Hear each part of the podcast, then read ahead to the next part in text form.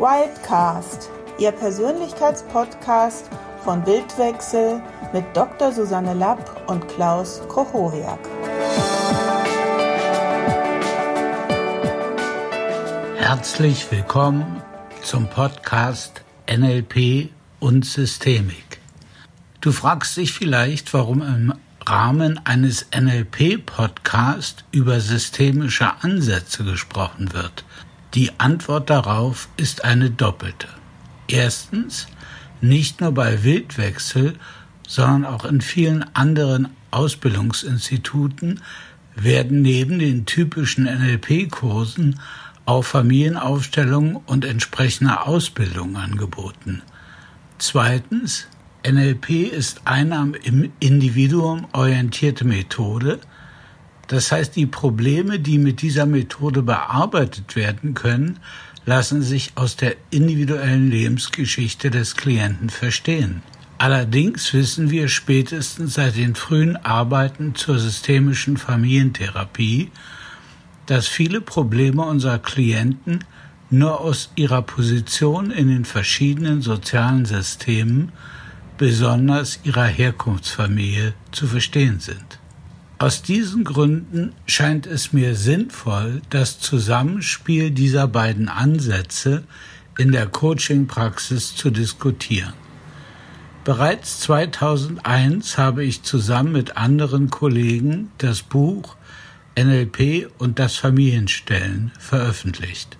Das heißt, seit zwei Jahrzehnten unterrichte ich beide Methoden und könnte mir meine Coachings ohne eine Kombination beider Ansätze gar nicht mehr vorstellen. Aber genug der Vorrede. Kommen wir jetzt zu den Inhalten. NLP gehört zu den konstruktivistischen Ansätzen in der Psychotherapie und Coaching.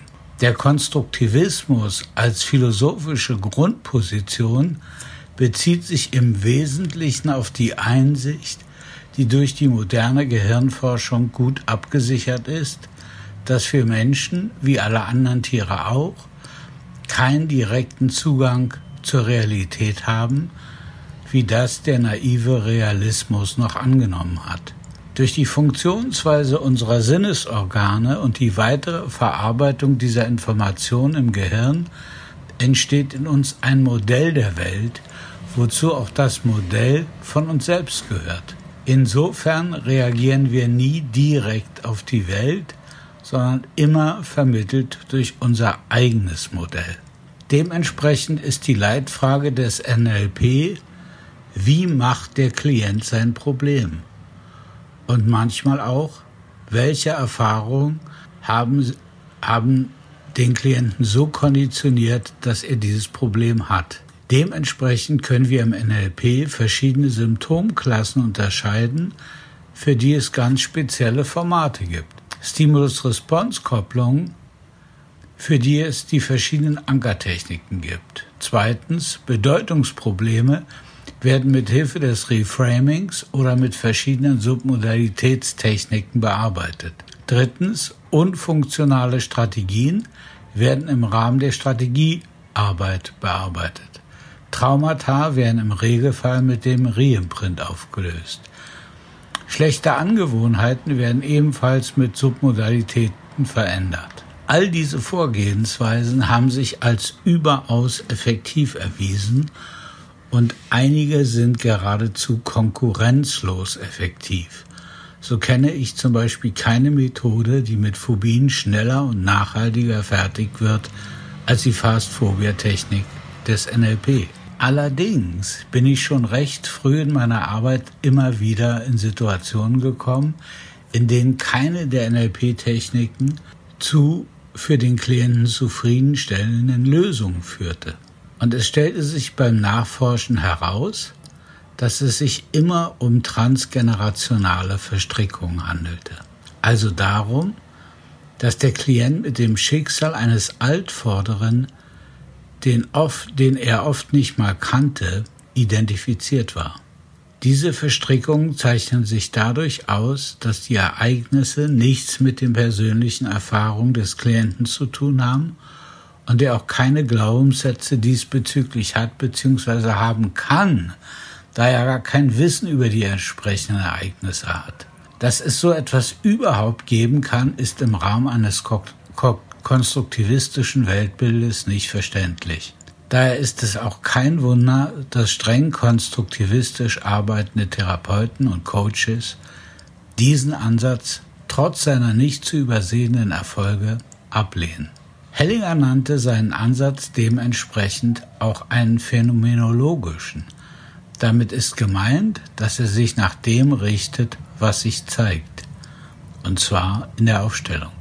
Wer über das Aufstellungsphänomen und die damit zusammenhängende Debatte wer mehr wissen möchte, dem empfehle ich meinen Aufsatz Das Aufstellungsphänomen, der leicht über Google zu finden ist.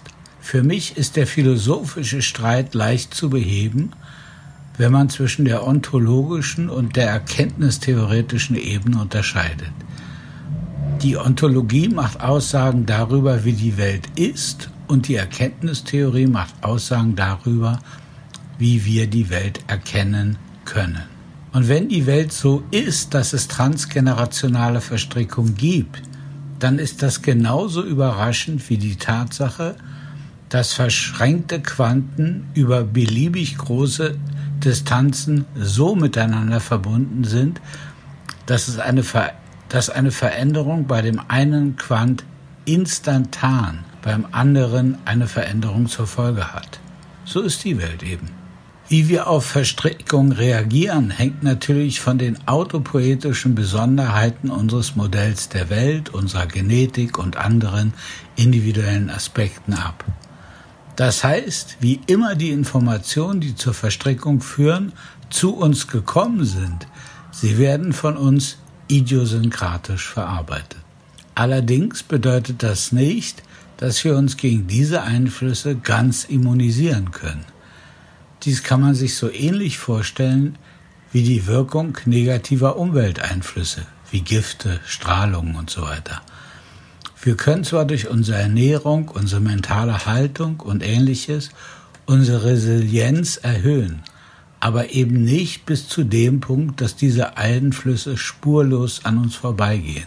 Die gute Nachricht ist, dass Hellinger und viele, die in der phänomenologischen Tradition arbeiten, Vorgehensweisen entdeckt haben, die es uns ermöglichen, so gut wie alle Verstrickungen erfolgreich aufzulösen. Wer mehr darüber wissen möchte, dem empfehle ich ein Aufstellungswochenende bei Wildwechsel und oder die systemischen NLP-Ausbildungen in unserem Haus und natürlich die Lektüre der oben erwähnten Texte. In diesem Sinne verbleibe ich, euer Klaus Kochowia.